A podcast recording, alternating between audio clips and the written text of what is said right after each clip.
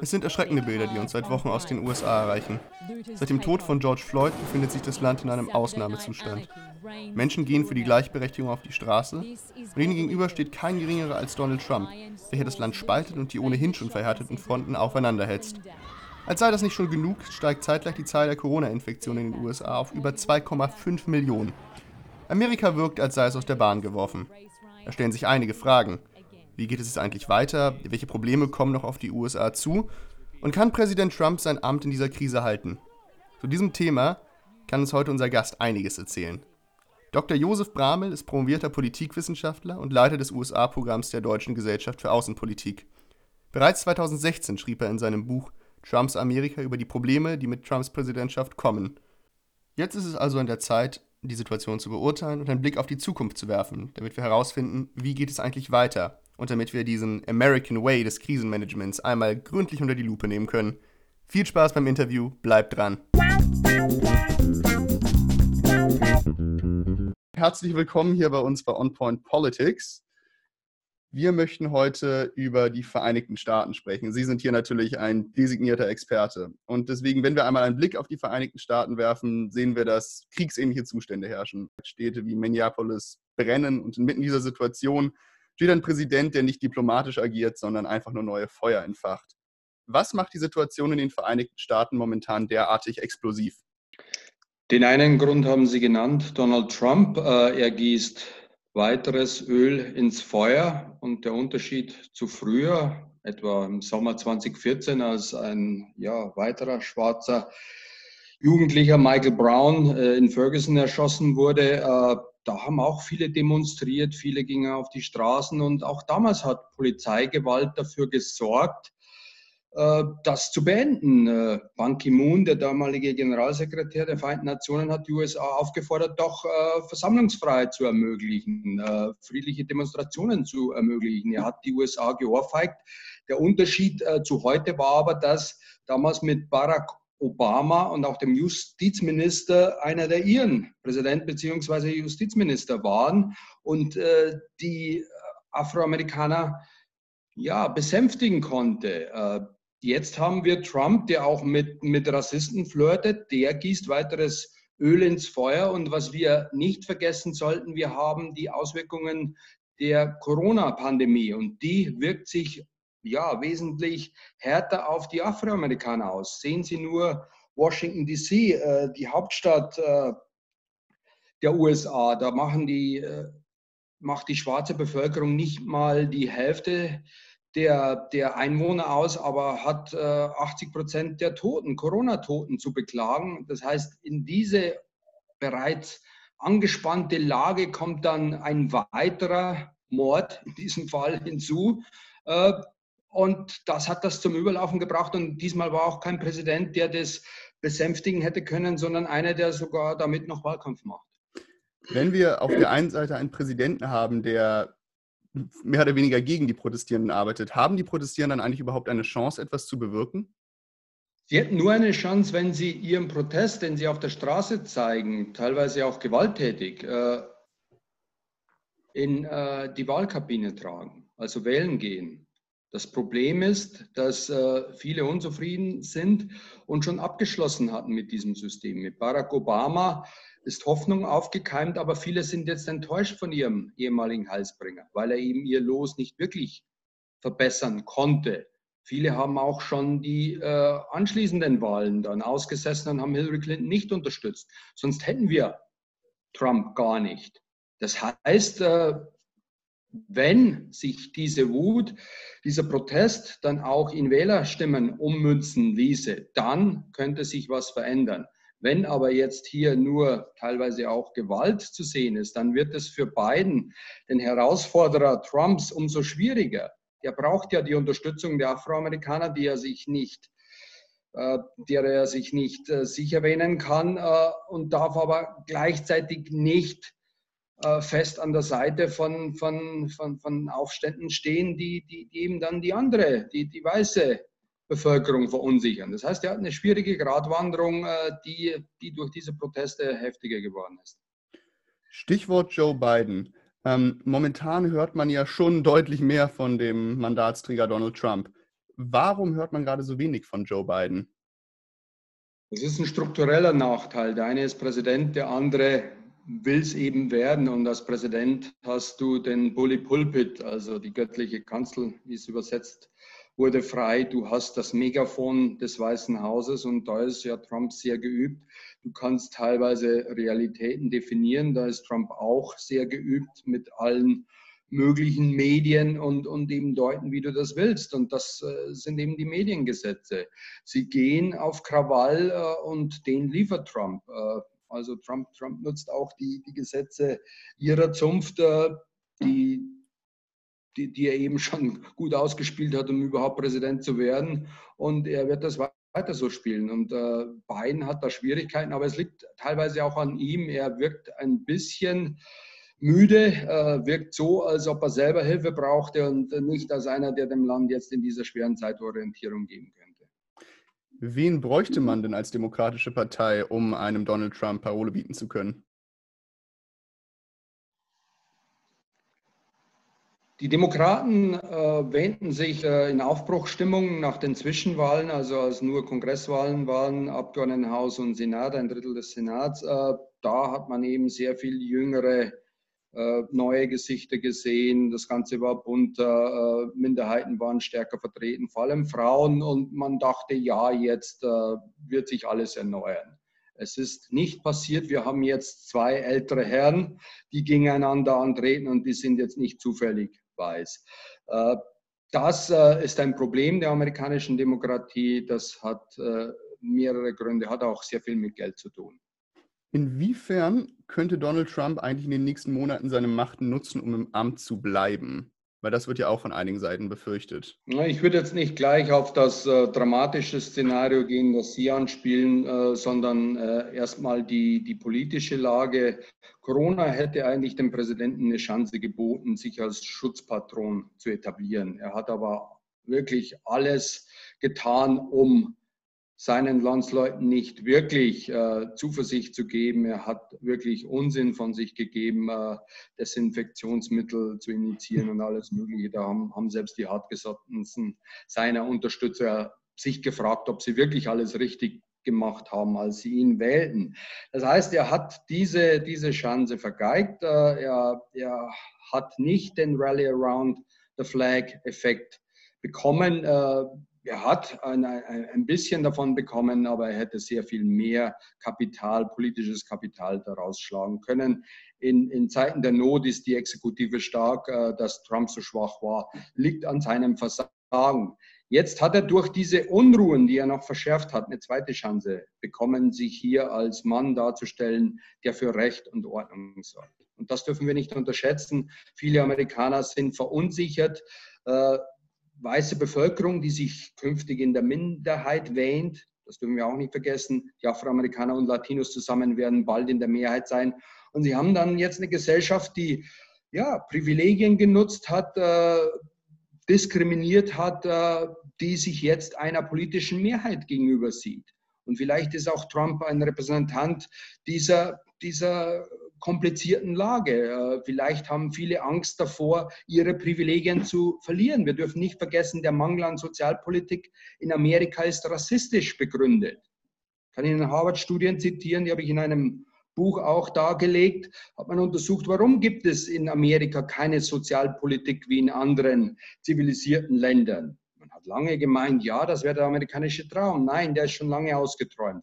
Der Hauptgrund, warum Amerika keine Sozialpolitik hat wie andere zivilisierte Länder, ist Rassismus, weil man nicht den anderen helfen will. Es gibt Bücher, die die amerikanische Sozialpolitik verändert haben. Nehmen Sie nur die, äh, das Buch The Bell Curve von äh, Murray und Hernstein, die eben sagen, wenn wir Sozialpolitik betreiben, dann helfen wir nur den Afroamerikanern, dass sie sich noch mehr vermehren und Amerika verdummt. Das ist blanker Rassismus, aber dieser Rassismus hat das sozialpolitische Denken in Amerika verändert, sogar das Denken Bill Clintons, der, und es war kein Republikaner, der den Sozialstaat geschnitten hat, 96, Ending Welfare as we know it. Also, da ist ein tiefer Rassismus in dieser Gesellschaft, in dieser Politik und der müsste aufgeweicht werden. Man wähnte sich am Ende der Geschichte, Barack Obama war der erste schwarze Präsident, aber genau in dieser Amtszeit hat man jetzt auch wieder den Voting Rights Act durch den Supreme Court aufgehoben. Die Sektion 4 ist aufgeweicht. Das heißt, jetzt gibt es keine Überwachung mehr von Washington, wenn eben äh, die Einzelstaaten wieder Auflagen für Afroamerikaner etablieren sollten, die diese vom Wählen abhalten. Also man war im Regen trocken geblieben und hat jetzt den Regenschirm weggeworfen. Man hat in Obamas Amtszeit äh, jetzt wieder Rückschritte gemacht. Der Meilenstein der Emanzipation, der Voting Rights Act von 1965 ist mehr oder weniger aufgeweicht. Und mit Blick auf die künftigen Wahlen äh, ist das sehr problematisch. Sollten da sehr viele vom Wählen abgehalten werden durch, durch Auflagen, könnte es eine größere verfassungspolitische Krise geben. Durch das Aufweichen dieses Actes könnten ja einige Leute vom Wählen abgehalten werden oder es werden weniger Leute wählen.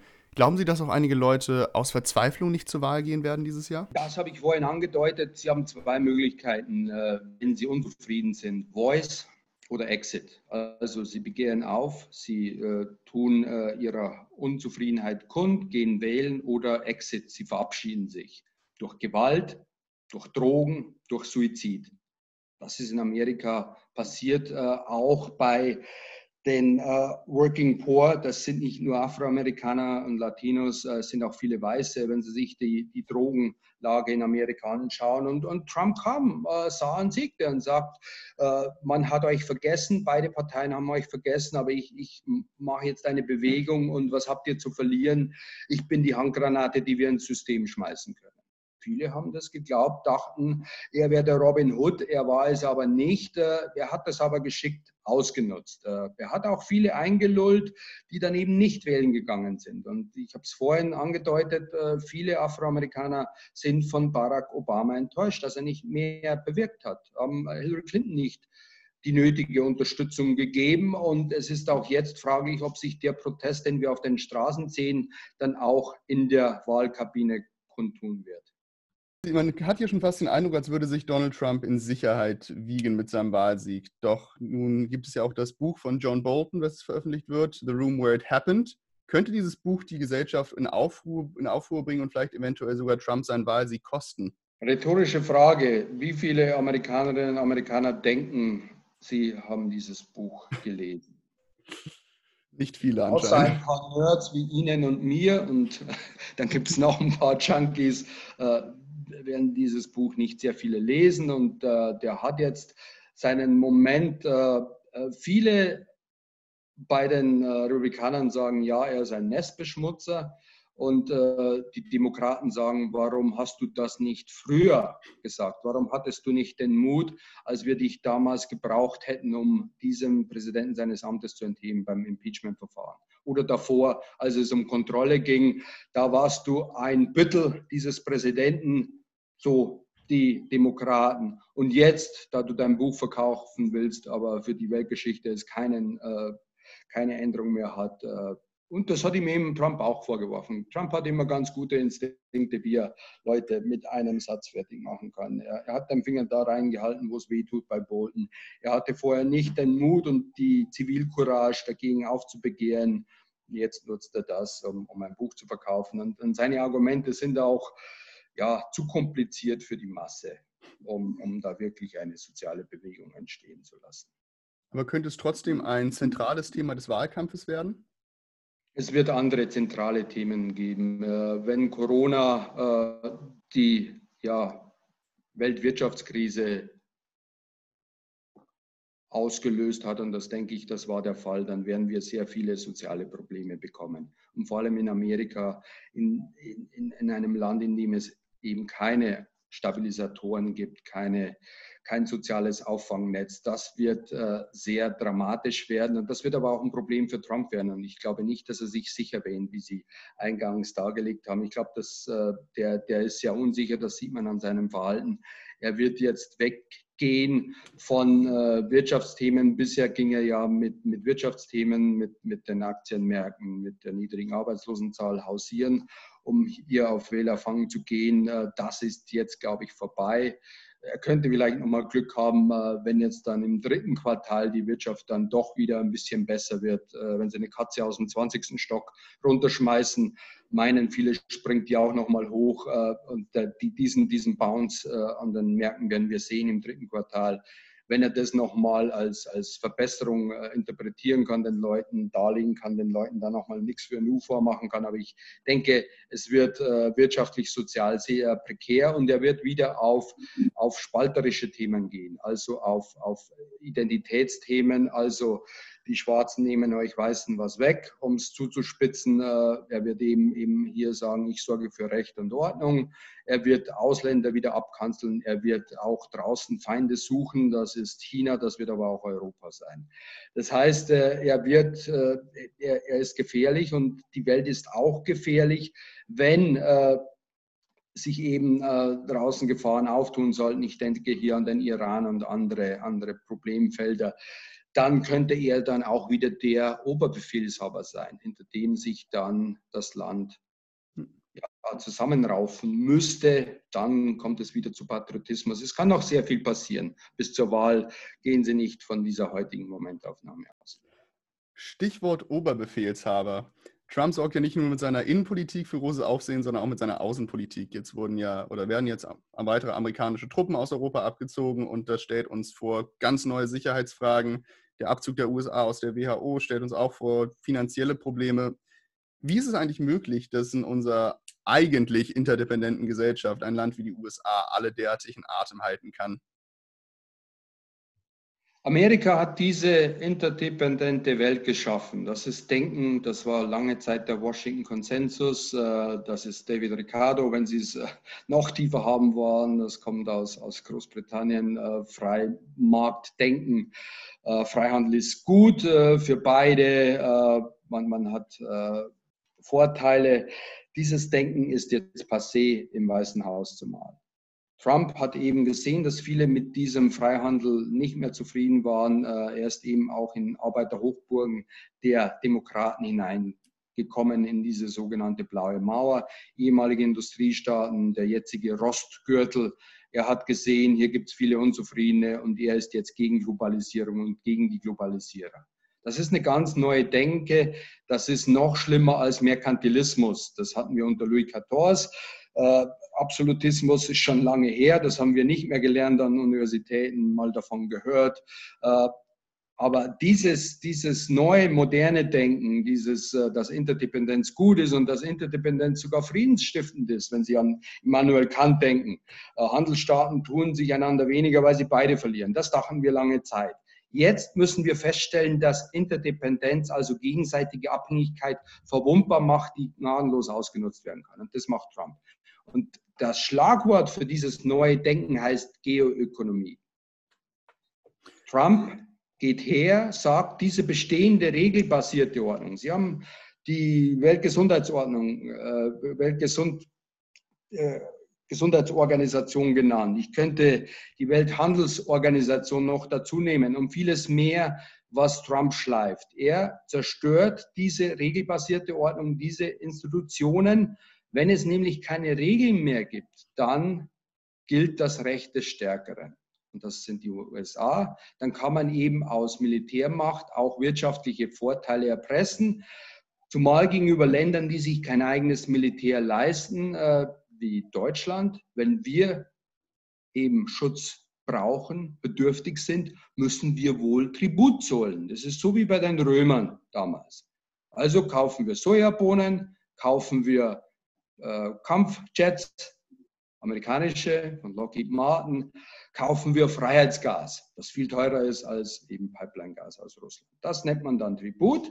Äh, wenn wir des Schutzes würdig sein wollen, müssen wir das wohl machen. Also äh, das waren Beispiele, wie man eben aus Militärmacht Wirtschaftsvorteile erzielen kann. Und umgekehrt wird Wirtschaft jetzt nicht das Ziel Freihandel, sondern als Waffe genutzt.